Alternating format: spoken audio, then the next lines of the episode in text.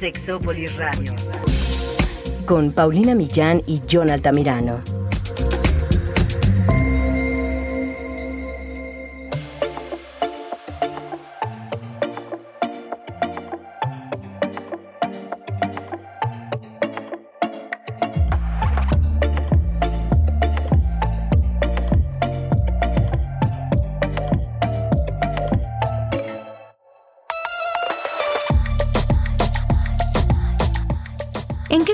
Realmente el trabajo sexual digital? ¿Será que solo tiene que ver con subir imágenes o hay algo más detrás? que lleva a una persona a decidir optar por esta actividad o a cambiar el trabajo sexual presencial por el digital. ¿Cómo es un día en la vida de una persona que se dedica a esto? En este nuevo episodio de Sexópolis nos acompaña alguien cuyo testimonio dará respuesta a todas estas preguntas y de paso nos compartirá algunos de sus secretos. Quédense, se va a poner muy bueno.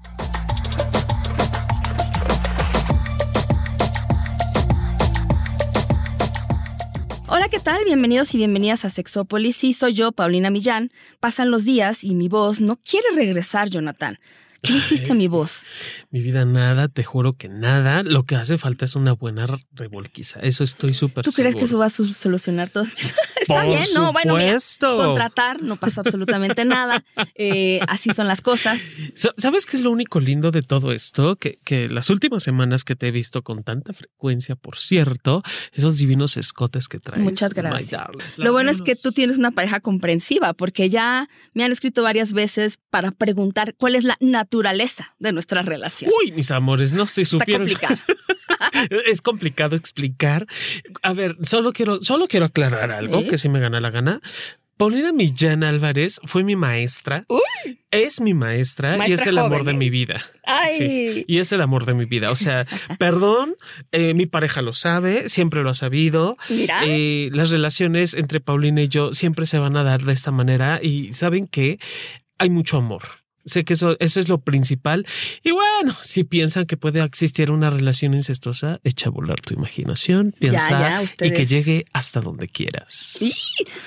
Antes de entrar de lleno, a ver, antes de entrar de lleno a esta entrevista con nuestra invitada, a mí me gustaría platicarles de la siguiente temporada de Sexópolis porque es una temporada, ya llevamos 15 años al aire, brincando, a ver, cuando existimos la primera vez no había tantas plataformas que hoy ya hay, ¿no? Ajá. Alguna vez alguien en Twitter me preguntó, oye, si yo los escucho en esta plataforma, ¿ustedes ganan algo o me puedo ir a la que yo quiera? Y le dije, a la que tú quieras. O sea, no, nosotros nunca hemos ganado nada en ninguna plataforma y al contrario, hemos vivido un poco de censura ahí. Entonces, justo ahora, en esta nueva temporada de Sexópolis, eh, una amiga a la que le mando muchos saludos, me conectó con Podimo, que es una plataforma de audiolibros y podcast en español, y nos, nos dijo, aquí lo recibimos, aquí lo recibimos sin censura y les apoyamos, la verdad, a hacer el programa. Entonces, un poco lo que yo quería decirles es, vamos a seguir teniendo Sexópolis como siempre, pero vamos a hacer también esta otra temporada que a mí me encantaría que nos pudieran seguir porque lo hemos hecho con mucho cariño, Jonathan. Ha estado muy ah. bien. ¿Cuántos años? Dices 15 años, Paulina. No, como si fuera nada. Eh, exacto. O sea, me viene a la mente todos los espacios en los que hemos estado, los tráficos que hemos cruzado, que se nos cayó el cielo encima. Llegamos un poquito enfermos, pero sanos con las ganas de trabajar. Claro. O sea, de verdad que, que mucho de lo que hemos compartido aquí en Sexópolis eh, tiene que ver sí con lo que hemos estudiado, con lo que hemos leído, con lo que, bueno, Paulina Millán, tú eres, eres investigadora, ¿no?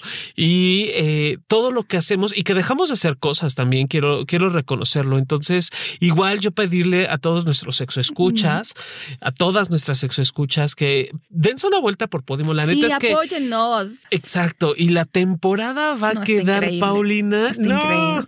O sea, si, se, si terminan mojados porque se echan el agua encima, yo lo sé, con nuestros benditos podcasts, esperen a escuchar la parte sin censura porque está mucho más caliente que de costumbre. Claro. Ahora, ¿cómo nos pueden apoyar? Muy fácil. Ustedes pueden entrar a la landing page que Podimo hizo para Sexópolis, que es go.podimo.com diagonal sexópolis, go.podimo.com diagonal sexópolis. Ahí van a ver que para, solo para Sexópolis hay 60 días gratis. O sea, si se meten por fuera no hay. Aquí hay 60 días gratis y si nos quieren apoyar, quédense un mes más porque Podimo comparte sus ganancias a partir de ese mes con los creadores de contenido, en este caso con Sexópolis. Entonces, sería como si ustedes estuvieran contribuyendo de manera directa, por así decirlo, con un donativo a Sexópolis para ayudarnos a que pues a que este programa siga tal vez otros 15 años renovados, pero sería genial. La verdad es que si ustedes dicen, no, la verdad yo prefiero, no sé, donar directamente con ustedes, donde nosotros publicamos los podcasts hay una, un PayPal que está a mi nombre, nos pueden donar, pero siento que la verdad es que Podimo lo que comparte es bastante generoso, entonces ellos cobran 3.99 por mes, entonces no es caro, la verdad es que para otros servicios de streaming, pues es barato. Ahora, esta nueva temporada de Sexópolis en Podimo se estrena el primero de agosto de este año, 2022.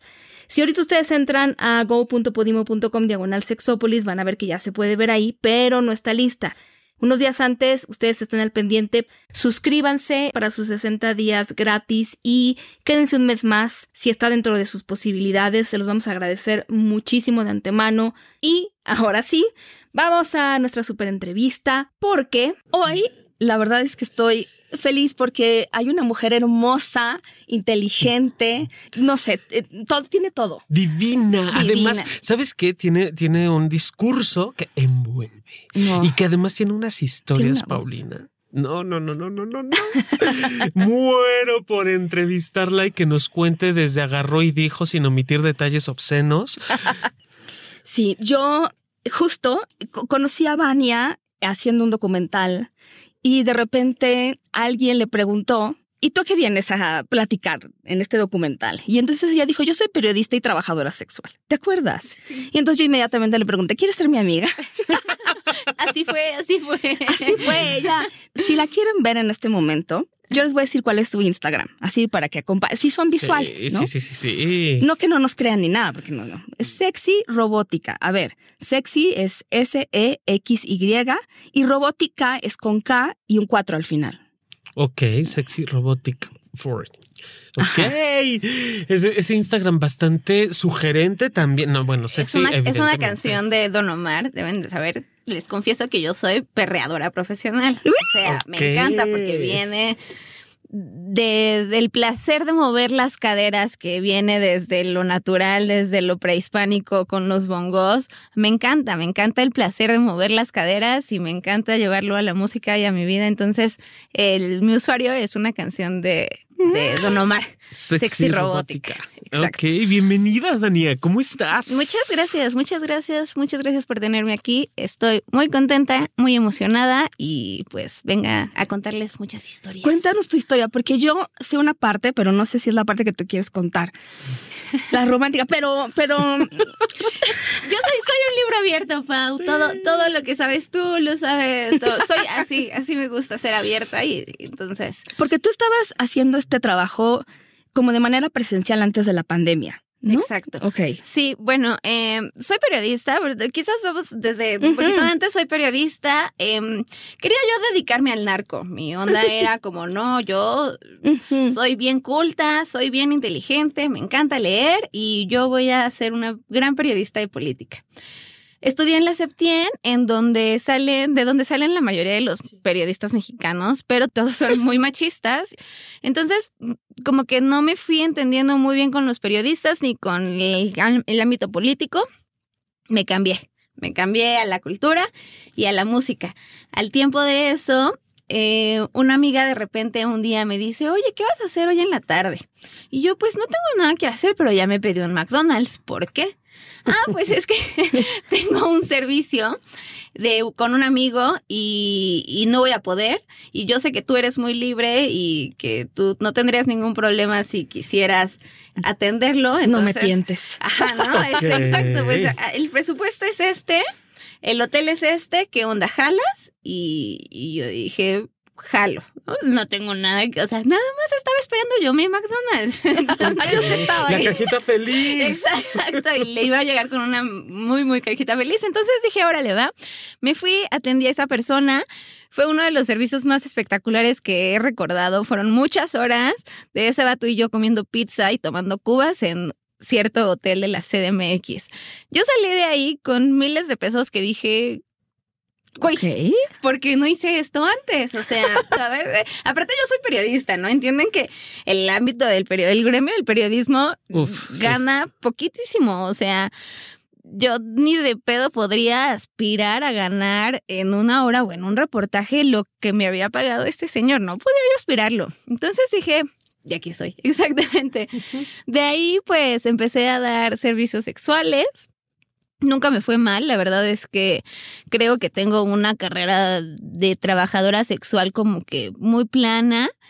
Nunca tuve así algo que digan, güey, qué feo este vato te, te la trató de meter sin condón o te violentó. No, no sé si porque tenía yo ciertos cuidados, ¿no? Tenía una red de cuidado muy grande y, y muchos protocolos para que se confirmara la cita, ¿no? Pedía que me depositaran antes, pedía que me mandaran INE. Me fijaba mucho en la manera en la que se expresaban. Si ellos me cosificaban o en algún momento me violentaban de alguna manera, no les daba servicio. Creo que esto hizo que tuviera una carrera así como que muy chida en, la escorteada, hasta que justamente en algún momento recibo un mensaje en el Twitter que dice, hola, este, me gustas mucho y siento que tú y yo algo. Y yo, bueno, pues si tú y yo algo, pues págame mi hora. págame el algo. Pero hay que separar el amor de los negocios. Exacto. Y después vemos si tú y yo algo. Yo soy una persona que no cree en lo heteronormado, no cree en las relaciones como que, que solo son así porque son así, ¿no? Entonces nunca había tenido un novio y menos una relación monógama. Sin embargo, el día en el que yo conocía mi pareja preciosa que se llama Mau, eh, me enamoré, o sea, yo solo le vi la sonrisa y ya lo amaba. Rarísimo, oh rarísimo, rarísimo, pero así pasó, le vi la sonrisa y lo amaba, salí de mi servicio, no pude dejar de pensar en él. No, o sea, yo estaba de que, güey, ¿qué es esto? Y mis amigas, güey, pues ya tienes un cliente muy fidedigno. Y yo, no, ese es el problema. Ese no es el, el problema, exacto. Y este, pues ya terminamos en una relación muy chida, ya llevamos un año y medio y, y así es como, bueno, platicamos este y establecimos que íbamos a tener una relación monógama, porque pues él sí es más romántico, él es muy, sí, más romántico que yo, que finalmente yo estaba muy casada con el yo no quiero nada romántico y como que lo tachaba así, cualquier cosa que fuera romántico yo decía, no horrible, es el diablo. Y ahorita me doy cuenta que claro que podemos tener una relación romántica bajo nuestros propios estándares. Estándares, exacto. Y, y está bien, estamos compartiendo algo bien chido y pues ahora solo doy servicios en línea. Ok, oye, eh, pero, antes de que nos cuentes los servicios en línea, porque esto es hermoso, me parece que también desde esta parte de la del, romanticismo, de la monogamia, es como romper el esquema de lo ya establecido. O sea, porque tampoco es algo que, que, todo el mundo hable y diga, ah, conocí a mi esposa en su trabajo que se dedica al sexo servicio y después de haberle pagado o a mi novia, ¿no? y después de pagar el servicio, pues ya aceptó. Porque me suena muy Julia Roberts, me suena una Mujer bonita. que bueno, lo eres, cabe aclararlo. Lo eres, solo que está como muy estigmatizado y estereotipado y creo que justo se rompe con eso, independiente de que si nos gusta o no nos gusta, de que estemos o no de acuerdo, creo que el, tema no es el romanticismo, sino lo estereotipado que puede marcar una relación. Y aquí con, con Mao escucho que fue de, todo lo contrario. O sea, el, el, el, contrata el servicio independiente de que tú y yo algo y tú también decides cómo aceptar esa relación, ese vínculo, bajo los términos de tú sabes quién soy, que no soy eh, lo esperado o lo socialmente eh, aceptado. porque también está cabrón el tema de, de, la escorteada, ¿no? No es fácil de entender, aceptar, asumir y querer y no, no teníamos que esconder nada. Entonces, desde allí la parte romántica, ¡fum!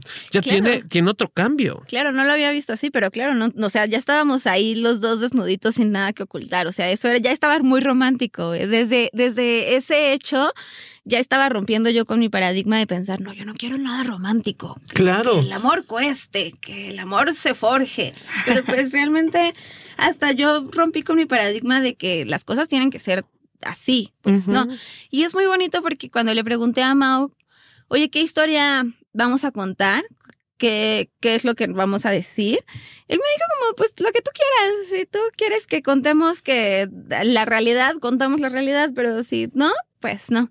Le dije, órale, va. Entonces, la realidad es que nuestros amigos y casi todos saben la realidad, nada más como que personas de su familia, su sí, sí, sí. sí, como que sí todavía pues tienen muy arraigadas ciertas cosas que yo no me voy a meter, evidentemente. Pero eso es muy bonito que también él haya dicho lo que tú quieras, decimos lo que tú quieras. Hasta en eso te acompaña, ¿no? En esa parte va contigo y es como sin forzar sin obligar la relación de nada. Y eso también es romántico. Perdónenme, radio escuchas, sexo escuchas, pero eso también es romántico. Y, vieran qué rico lo hacemos. Ay. qué rico, bueno, qué rico lo hace uno con un amor muy romántico. está. También pensé, yo en mi cabeza decía, no, yo puro sexo bien rico, así duro. Pero no es cierto. O sea, un amor, un sexo romántico se disfruta también bien padre. Claro, porque ya no hay una desnudez física solamente, sino también de quién soy y de quién eres y quiénes somos, ¿no? Es, los dos y aquí pega en ambas partes. Sí, sí, está muy bonito. Y entonces empezaste con esto digital. Entonces, eh, pues sí, él me dijo, bueno, no, no vamos a hacer, bueno, no vas a hacer ya servicios presenciales, no me gustaría, pero no tengo problema con todas tus otras cosas, porque desde que yo era escort igual ofrecía, tenía un menú de servicios, pregúntame por DM, en el que ofrezco desde fotos, videos, videollamadas, hasta ondis. Entonces sí me dijo, no, no tengo, bueno, ondis, este, calzones. Sí, traje, este, sí, las tangas que la gente luego quiere comprar. Exacto. Entonces él me dijo, no tengo ningún problema yo con que hagas esas cosas. Y yo, bueno, órale va. Y pues así es como eh, tengo mi cuenta de trabajo en la que sí soy como que muy mm, formal con la manera en la que se me piden los servicios, ¿no? O sea, yo pido mucho por Instagram Stories y lo tengo ahí en mi destacado que si tú me vas a contactar para pedirme algo, lo hagas como si llamas a Telmex o a Easy o a eh, servicio de gas o cualquier otro donde tú pides ayuda, se te ofrece, te dan el servicio, pagas y hasta ahí, ¿no? Si quedas bien, regresas y si no quedas bien, pues no, pero no acepto comentarios de, ah, qué rico estás, te puedo mandar mi dick pic. no, no, así es como, güey, no, o sea, y, y de verdad ha sido muy bonito también tener este crecimiento bajo mi propia responsabilidad y mis propias leyes, porque me he dado cuenta que la gente sí respeta. O sea, si tú le, expones y le dices, güey, deja de estarme diciendo que qué ricas mis tetas porque yo no estoy aquí para que me digas eso, borran su comentario y te dejan de seguir. Y, digo, no es que yo esté aquí para cambiar a la gente, pero sí estoy para generar un espacio seguro para mí misma. Y ese, ese espacio lo he estado haciendo también en mi cuenta donde vendo servicios sexuales y me parece muy increíble haber logrado yo eso, como que, que la gente y que como la comunidad que me sigue pueda respetar y sepa que puede solo comprarme unas nuts y hasta ahí se va a quedar. Porque eso es el servicio, eso es mi trabajo. No. ¿Qué es lo que más compra la gente? ¿O ha cambiado con el tiempo? Eh, creo que lo que, no, lo que más pide, y eso porque creo que, no sé, ustedes me lo deben de decir más, el video de Squirt. O oh, sea, una vez que la oh. gente se sabe que es squirteo, es como te quiero ver squirteando en todas las posiciones posibles. Y, me cobran un video y otro video y otro video. Pero porque creo que las chicas se squirtean poco, ¿no? Sí, sí, no, y además no siempre a voluntad todas las mujeres. Entonces, bueno, tener una que además lo quiere compartir. A lo mejor hay un sexólogo por ahí que también te lo pide como, ya sabes, este documentación. Eh, eh, para saber, para buscar información. No, yo creo, no sé. No, de verdad. La clase, por supuesto, se tiene que explicar la clase. Sí, exacto. Oye, pero sí es que es que, ay, fíjate, ah, me, hiciste recordar una, una obra de teatro de hace tres millones de años, bueno, no tanto, pero que, se llama justo de mis humedades vengo. Y allí la actriz hacía como un comparativo de lo difícil que es para las mujeres poder humedecerse. Ya no hablemos del squirt, el squirt que es como esto que tú decías al inicio del programa de mover la cadera, del bongo, de la cintura, de creo que tienes que conectar con esta parte precisamente, con esta habilidad de soltar el cuerpo porque la, el, el, hecho de que una mujer esté húmeda es todo un tema, ¿no? Ahí tenemos a nuestra queridísima Barbara Blade, que le hemos hablado en otros momentos, ¿no? Que siempre está seca y levanta la axila y seca, la vieja seca. O sea, recorre kilómetros y, y, y, la bomba y vuela y corre tras el marido y, huye de los malos y está seca. Y ves un video de un chico que va a usar un desodorante y es húmedo. todo está mojado, todo él está mojado. Entonces, llegar a estos puntos de estar seca es parte de lo culturalmente establecido y está cabrón escortear, como lo mencionas. Y ahorita que lo mencionas, pues por eso se vuelve como quizá un, deseo, una fantasía que espero que se quede allí y no se vuelve en una obsesión.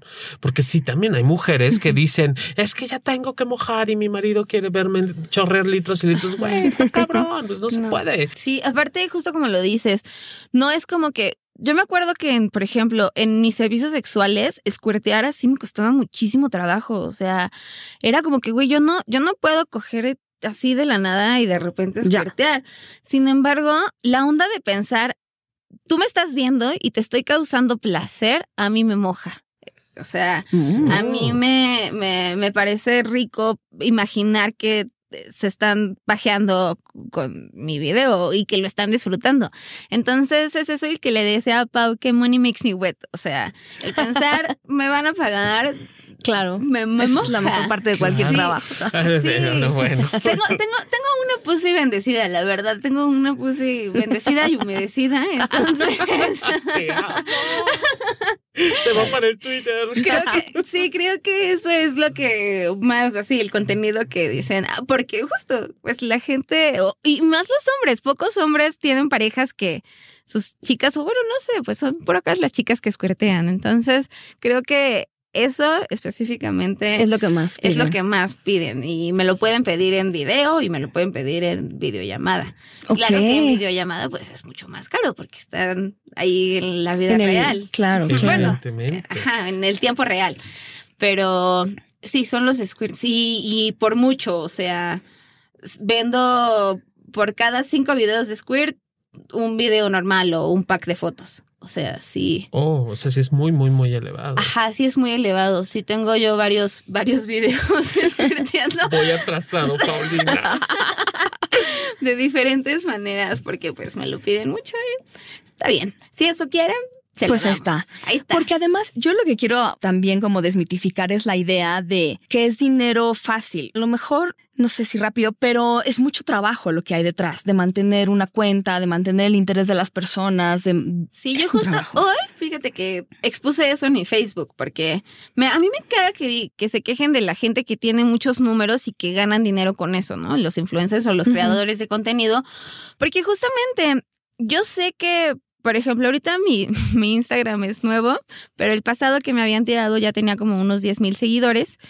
Y me costó mucho, o sea, yo me despertaba y de 9 a 10 de la mañana era seguir gente en Instagram, subir mi foto, reaccionar a los comentarios y, ¿no? Por lo menos una hora. Contestar mensajes. Ajá, por lo menos una hora temprano. Y luego me dedicaba a mi otra chamba y en la tarde es tomarme mis nudes. Y eso es una hora y media o dos. Y aparte también es cansado. La verdad es que posar para las fotos, la gente no, no, no, se lo imagina, pero está bien cansado estar en una pose así hasta que sale la foto. Entonces de ahí ya son tres horas diarias, tres horas y media diarias que yo le demuestro. Eso sin considerar que pues sí me metí a las estadísticas o sí checo las estadísticas para ver los días de publicación y o sea, en general sí es un trabajo que podría ser considerado más de medio tiempo. Y, y que lo hagan tan de menos como de, ay, no, se toma fotos en calzones y las vendes como, güey, no tienes idea. Y no tienes una idea. por eso en mi, yo mi, mi Instagram del, de las fotos, por si lo quieren buscar, se llama Industrias Bania. Y justo lo veo como una industria, o sea, sí es mi oficina en donde yo tengo que calendarizar los contenidos que subo, calendarizar las cosas que hago, porque Así como tengo en el Instagram, también tengo el Patreon. Entonces, el Patreon es otra red social, o sea, en donde tienes que subir también Instagram, bueno, se llaman Lens, y también subir tus packs y también contestar ahí. Si es un trabajo que a la larga, pues le dedicas mucho tiempo y la gente, creo que solo lo hacen de menos por pensar, o por no saber, ¿no? Por, por, por la falta de información que tienen ellos y pensar que solo eso, se pueden subir, se tomar una foto y ganar pero pues háganlo. No, claro, es que además ahora y a partir de la pandemia fue un mercado que se saturó muchísimo, ¿no? Por ejemplo, esto del OnlyFans, todo el mundo ya es, ya es chiste, ya es meme. Entonces, pues sí, subió, creo que tenía 8 millones de usuarios y 10 veces más ahora tienen, ¿no? Porque entonces, pero es un mercado saturado, o sea, no es como que tú llegues eh, a Patreon o a OnlyFans y entonces tú pongas tus fotos y automáticamente te va a caer el dinero. No, hija de mi vida. O sea, tienes que estar promoviendo las cosas, tienes que estar... Sí, anunciando de que, oye, subí nuevo contenido. Y aparte no lo puedes hacer tú a, la, a lo güey, nada más ponerlo en tu Instagram o promoverlo porque te van a censurar. Es encontrar la manera creativa de decirle a tus seguidores, oye, hay un nuevo contenido sin la palabra contenido, foto, nude, DM o sea, OnlyFans. hay muchísimas palabras que tú creativamente tienes que buscar cómo crear una comunicación funcional. Pero pues la gente justo tampoco es como, no, está bien fácil, ¿no? sí, claro, sí, no, encuérate en el OnlyFans, claro. También sabes cuál es la otra cosa que no es fácil, los prejuicios. Oh, claro. O sea, no es solo le dedico mucho tiempo a subir contenido, sino me dedico mucho tiempo yo a curarme emocionalmente y a despegarme de los prejuicios que, que vienen, porque, por ejemplo, yo sé que, que en mi caso hay periodistas, colegas periodistas que ya me hacen de menos o que en el momento en el que yo dije soy trabajadora sexual, me hicieron de menos, ¿no? Y es como, ay, no, pero ¿cómo? Si tú eras muy inteligente y ahora ya... Es, pues sigo. Pues sigo siendo la misma persona inteligente, pero... Y este tipo de prejuicios yo creo que sí es lo más difícil que a lo que, que me he enfrentado porque pues, pues sí pega y sí me, y sí, sí la gente no se da cuenta que un comentario o un juicio así puede, puede llevarme a mí a pensar muchas cosas que entonces yo ya dediqué otras cuatro horas a curarme justo como de mi, mi, mi, salud mental, porque aparte soy una persona muy ansiosa que tiene el autoestima muy bajo. Entonces, sí hay que trabajarle mucho para que esto sea un trabajo responsable y no nada más estar subiendo ahí. Y sí me dé dinero y no me mate de prejuicio. Es que creo que también esta parte del, escarnio social a través de las redes es algo que, puede destrozar y que lo han dicho muchísimos especialistas. Y me parece que también desde ahí es que empieza a existir censura, entre comillas, de, del famoso don't like, ¿no? no me gusta o de las risas que puede haber en Facebook, porque han, habido una cantidad impresionante de suicidios, independiente de la autoestima o independiente de, de, esto, donde la gente de verdad sí se siente muy violentada por todo el hate que puede existir. Y creo que tenemos que, que tener conciencia que el hecho de que a mí no me guste no significa que, que pueda tirarle como mala onda o mal rollo a quien está generando un contenido esté de acuerdo o no, eh, es, es, válido, tenemos todos un derecho de expresión, siempre y cuando no, no, no trastoque los derechos y no invalide a otras personas. Pero eso es, eso creo que es tema para otro programa. Pero, pero bueno, claro, yo incluso con esto de más bien de lo digital y las redes sociales, yo estaba leyendo un artículo que decía, porque todo tiene ventajas y desventajas, ¿no? Y que entonces, por ejemplo, el trabajo sexual digital ha sido también una manera de liberar un poco algunos estereotipos. Sigue habiendo, por supuesto que los hay, pero de repente ya no es alguien que dicta qué es lo que vas a ver, porque eso es lo que está bonito, ¿no? Yo dicto que este cuerpo es el que es sexy y entonces es el que te voy a estar mandando, ¿no? En el, lo más común. Sino ahora también la gente puede, o sea, puede poner sus fotografías y, alguien que decía, bueno, a mí me gusta ese tipo de cuerpo o ese tipo de cosas o ese oh, fetiche, entonces ya no me tienen que, yo no tengo que esperar a que alguien diga, bueno, esto es sexy, ¿no? este fetiche es sexy, por lo tanto, ya se puede, se puede es más la diversificación de los cuerpos, porque justamente, y, también es una de las cosas que yo soy, soy muy celulítica, tengo mucha celulitis en las piernas, desde apenas estaba haciendo yo memoria, el primer comentario que me hicieron a mí de la celulitis que tengo fue como en la primaria, tenía como ocho años. Usé, shorts y entonces alguien me dijo como, ¿qué es eso que tienes en las piernas? Se te ve horrible, tápatelas. Y, y entonces yo ni siquiera tenía conciencia de que eso se me veía en las piernas, porque no, no. no tenía conciencia. Y desde ahí me tapé las piernas décadas. O sea, yo no usé shorts, específicamente shorts no, porque shorts sentía que me, me apretaban las piernas y no los usaba. Entonces, hasta que yo empecé a ver que a la gente no le molestaba mi celulitis cuando yo vendía mis fotos, como que dije, ¿cómo? Eh, no es tan grave como me lo hizo saber esa pequeña persona de la primaria. Que seguramente lo que tenía era una mamá traumada, porque una niña de seda. ¿Cómo puedes? No, o sea, entonces... Eh, he aprendido yo también a, a, decir lo que dice Pau, o sea, somos cuerpos disidentes y somos cuerpos diversos, pero no nos dicta que tengamos que estar más o menos tapadas o que seamos más o menos atractivas. O sea, la gente le gusta lo que le gusta, ¿no? En, gustos se rompen géneros y para gustos están los colores. Así que, pues sí, también yo agradezco muchísimo. Apenas estoy hablando justamente de, de un... En el reggaetón hay un subgénero que se llama neoperreo. Y estas chicas del neoperreo, todas son cuerpos disidentes, ¿no? Todas son cuerpos eh, más grandes. O, por ejemplo, eh, hay una chica de Puerto Rico que tiene estrabismo de uno de sus ojos.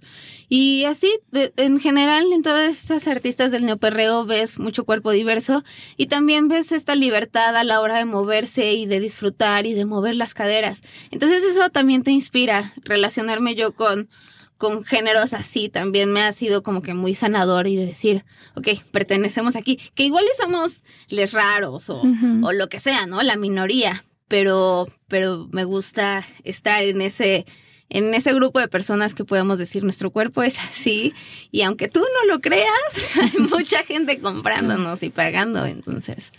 Y eso es, eso es maravilloso, porque justo me ponía a pensar en el, en el consumo de, de, diferentes eh, vendedores de, de, servicios. En el caso de hombres, por ejemplo, ya esta parte del pene súper grande y los cuerpos súper musculosos tampoco ya es una demanda, ¿no? o, la penetración forzada.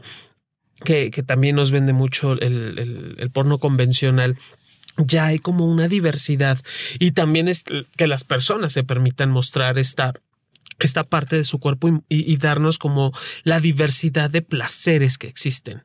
Y creo que eh, esto que, comentas, pues es tocar o trastocar en los servicios que se pueden ya implementar con respecto al placer sexual, que ya no es este estereotipo marcado o tan tendencioso a satisfacer un grupo selecto de personas, sino ampliar la gama de diversidad como diversos somos los seres humanos, ¿no? Porque habemos a quienes nos gustan gorditos, habemos a quienes les gustan pequeños, sabemos a quienes les gustan grandes, de caderas anchas, caderas cortas, de, cuerpos amplios. Y no solo de hombres, sino también de mujeres, ¿no? Las famosas curvis que en algún momento hemos hablado con, con nuestra amadísima Roberta Medina, que, tiene tema al respecto, ¿no? Y, que son cuerpos de mujeres amplias, de talla amplia, y que al final también hay hombres que les gustan e, este tipo de cuerpos, ¿no? O habemos hombres que nos gustan este tipo de cuerpos. Sí. sí. Y también cómo vamos a saber lo que nos gusta si no lo probamos. O sea, ah, si estamos muy educados a decir, no, es que eso no está bien o es que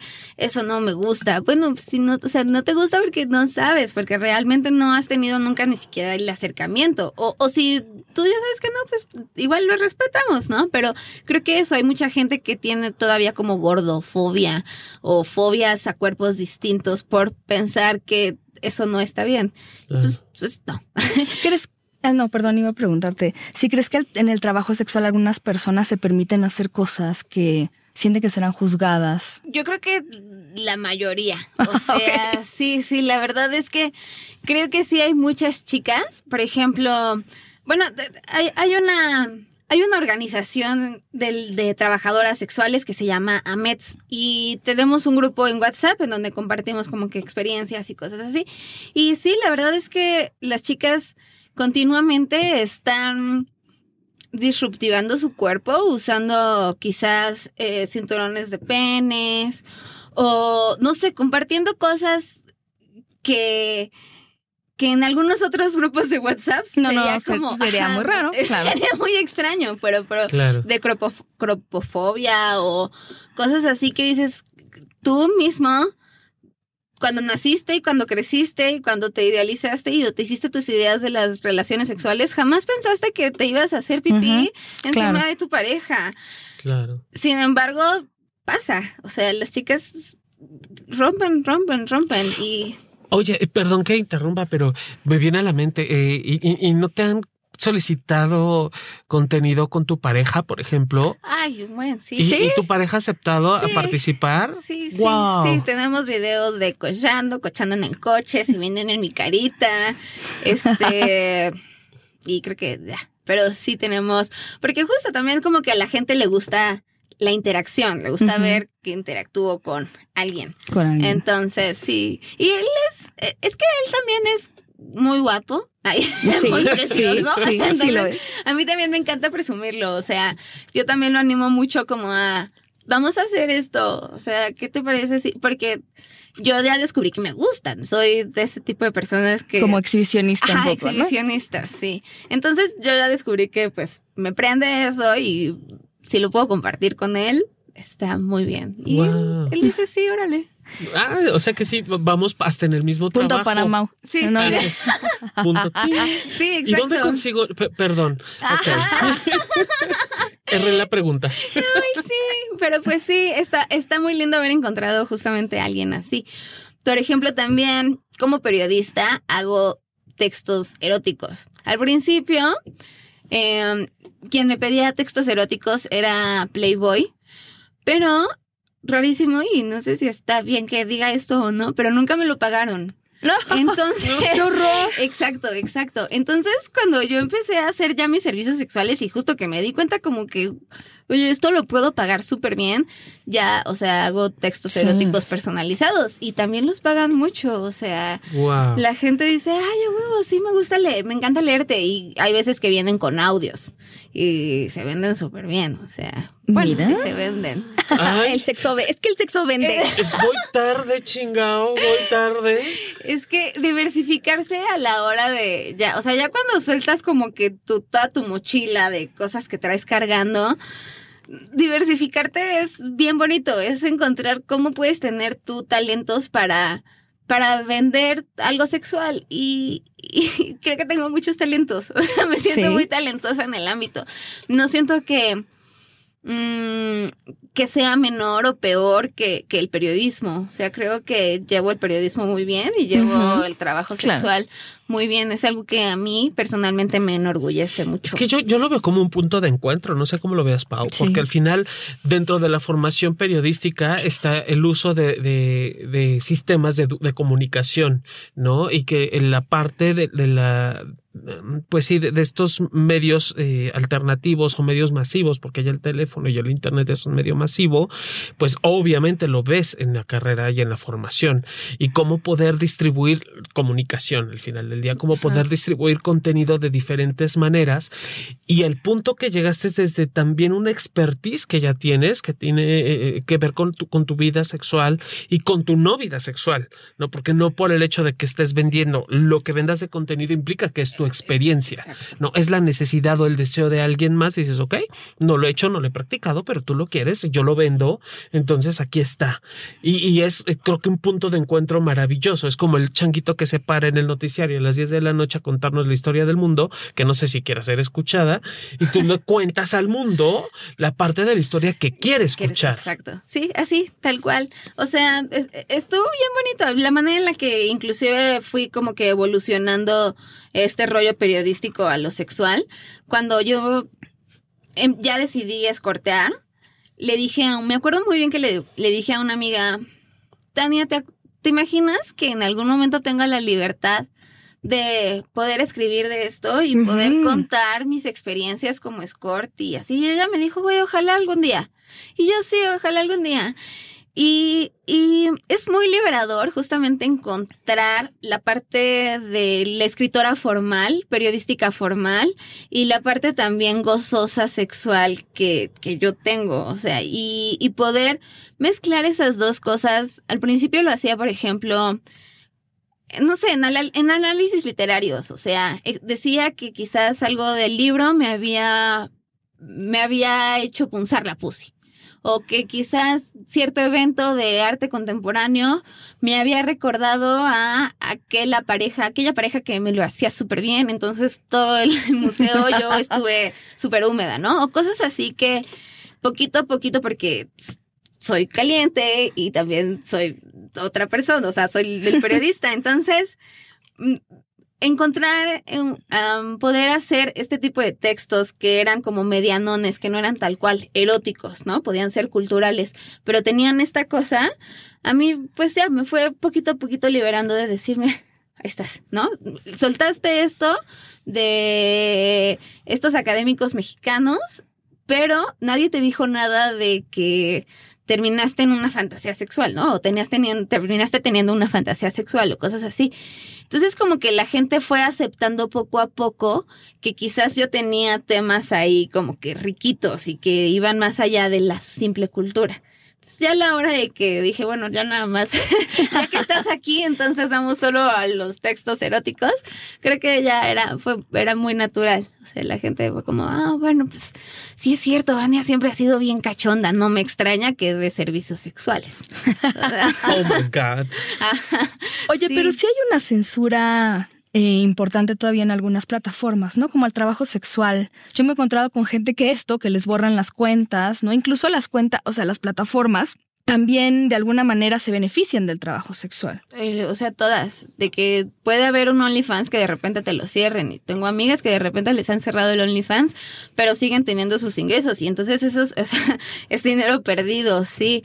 Y, y también, por ejemplo, el, el Instagram, como bien lo dices, generan mucho y, tienen muchos ingresos del trabajo sexual. O sea, a mí algo que me da muchísimo coraje es que a nosotras que somos creadoras de contenido, sí nos, nos mm, nos censuran, pero si tú eres un fotógrafo que sube a sus modelos y sus fotos boudoir, entonces, claro. esos güeyes pueden tener años y años en, Instagram y, y Eso es arte, ¿no? Erótica. Exacto, es que yo hago arte y es como, güey, haces lo mismo. Es más, o sea. Lo que se castiga es el sexo. Exacto. Y, y tú estás, estás monetizando con la presencia de alguien más. O sea, eso, eso debería de ser más castigado porque eso sí es como como abusar o hacer uso del trabajo sexual de alguien más pero pues no fuera yo generando contenido porque como les digo, no puedo poner palabras, o sea, fotos, no puedo poner contenido, no puedo poner DM, no puedo poner, o sea, ya muchas muchas palabras que dices en serio poniendo esa palabra, pero sí, o sea, yo puedo subir una foto de mi carita, pero si pongo eh, algo que te incite a que yo vendo fotos por DM, me la bajan en corto, así me la bajan. Y, mm. no sé si porque la gente es envidiosa y, y te reportan. Eh, o porque realmente los algoritmos de Instagram no y de Twitter a mí también me tienen clasificada ahí pero pero exacto cualquier cosa que ponga ya todo es trabajo sexual o sea, no crean que porque ahí es que ahí se ve de todo. No, no, no, estamos en las mismas. Estamos es que eh, eh, volvemos al tema de la doble moralidad que, que siempre lo hemos abordado. O sea, no podemos hablar simplemente la página de esa Yume SI, le, le, tuvimos que poner sexología con S, con 3, con 4, con 0. O sea, está, está escrita de una forma tan aberrante para la, la lengua española, pero no te queda de pero otra. Es que si no, ¿cómo? Si no, no haces. Si Exacto. Y, y entonces, ¿qué onda? ¿Nos quedamos censurados? ¿Seguimos haciendo como que el trabajo sexual no existe? Porque hay consumidores de trabajo sexual, están en las redes sociales, ¿no? Y son los mismos hombres que muchas veces suben el contenido. Entonces, sí, ahí también podemos hablar seguramente de una como que un machismo en redes de, de las personas que hacen los algoritmos y que hacen las leyes, porque o las reglas más bien, porque finalmente no es justo para las trabajadoras sexuales, o sea, es muy fácil que nos tiren a cada ratito cuentas. Y sí es muy triste porque bueno, como te comentaba, yo tenía mi cuenta ahí. Cuando me la bajaron así de que yo depresión total. Para empezar, dos días yo estuve con Mau de que no, ¿qué voy a hacer? O sea, porque es un ingreso fuerte, es un ingreso pues del que dependo, ¿no? La verdad es que vivo del trabajo sexual. mi trabajo de periodista es por amor al arte, pero el trabajo para sexual. los chicles. Exacto. El trabajo sexual es lo que me da de comer. Entonces yo, yo estaba de que enojadísima, súper depre, porque no podía creer que aún yo cuidando todos estos protocolos de no subiendo fotos que se me vean las boobies, o sea, puedo decir inclusive que hay fotos en mi Instagram personal que están más subidas de tono que las que yo llego a subir en, en mi Instagram de Industrias Bania, porque ya sé que como es trabajo sexual, así lo, lo, lo, denuncian y a la gente no le gusta, a la gente no le gusta a las trabajadoras sexuales. Somos como que lo peor de lo peor. Entonces, pero pues aquí seguimos batallando. Inclusive ya le conocemos, o sea, yo ya conozco que hay, por ejemplo, fotos o poses de fotos que Instagram te encuentra luego luego. Por ejemplo, serio? si pones tus manos en, si agarras tus boobies y, y, y tapas tus nipples con tus manos, esa pose así Instagram te la baja luego, luego. O sea, la detecta y, y, no te deja. O por ejemplo, como la de perrito, como de que, que se vea como la cintura y así, esa tampoco te deja normalmente Instagram. Y, y por ejemplo, si subes las mismas fotos de la cuenta que te acaban de bajar a una cuenta nueva, te las detecta el algoritmo y te las no, baja. No. Ay. Ajá, entonces, ¿cómo me van a decir que generar contenido y que vivir de esto es? O no, sea, no, señores, por favor, sí está, porque sí es estarle pensando todo el tiempo de darle vuelta, darle vuelta para que no te denuncien, para que Instagram no te cache. Y si ya te cachó, pues encontrar una manera, otra manera. Por ejemplo, yo también ahorita abrí Twitter, regresé a mi Twitter porque cuando me cerraron el Instagram dije, no. Pero después me di cuenta que en Twitter las cosas seguían muy bajas. Sí, no, sigue. y Me- medio fedéricas, entonces me regresé a Instagram.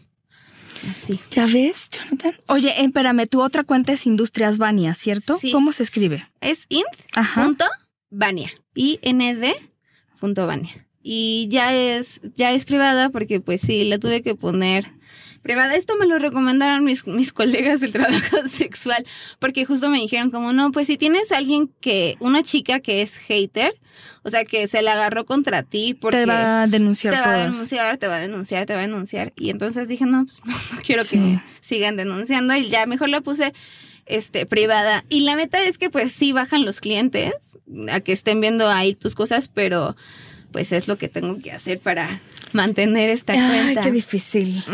Estos obstáculos que nos pone la vida. Ya te seguimos Yeah, también en gracias. Industrias Bania y nd.bania. Exacto, síganme, pídanme mi menú por DM, tengo la varia cosa. De que fotos, videos, videollamadas, chats, este, textos personalizados. Ay, no. Ondis. Es muy divertido recibir las peticiones. Hay gente que es muy específico en lo que pide. Tengo videos personalizados y hay banda que me dice, quiero verte leyendo un libro que estés, este, leyéndolo en voz alta pero con las piernas abiertas, ¿no? Tú de qué, pues Oh. claro que puedo hacer eso. Evidentemente. Entonces ahí estoy leyendo el... Y yo de que todavía les doy a, pres- a- les pregunto como, ay, ¿qué libro quieres que lea? ¿No? Tengo ¿Cómo este título, qué? este título y este título. Y, y, y como que sí dicen, ah, no, pues sí. O sea, sí tengo una buena atención al cliente, aunque soy- Claro. aunque sí pido mucho respeto, la verdad es que manejo muy buena, muy buena atención al cliente. Mira, Eso yo, es todo. Yo y mis servicios, 10 de 10. ¡Ey, ey, ey! Vania, muchas gracias por acompañarnos. Eh, tú quedas convidada a regresar las veces que quieras a platicar. Ya ves que aquí se pone intenso pero divertido. Sí. Y pues nosotros les damos la consigna de siempre. Siempre que se porten mal y se cuiden bien, nos despedimos. Hasta la próxima. Mm. Mua.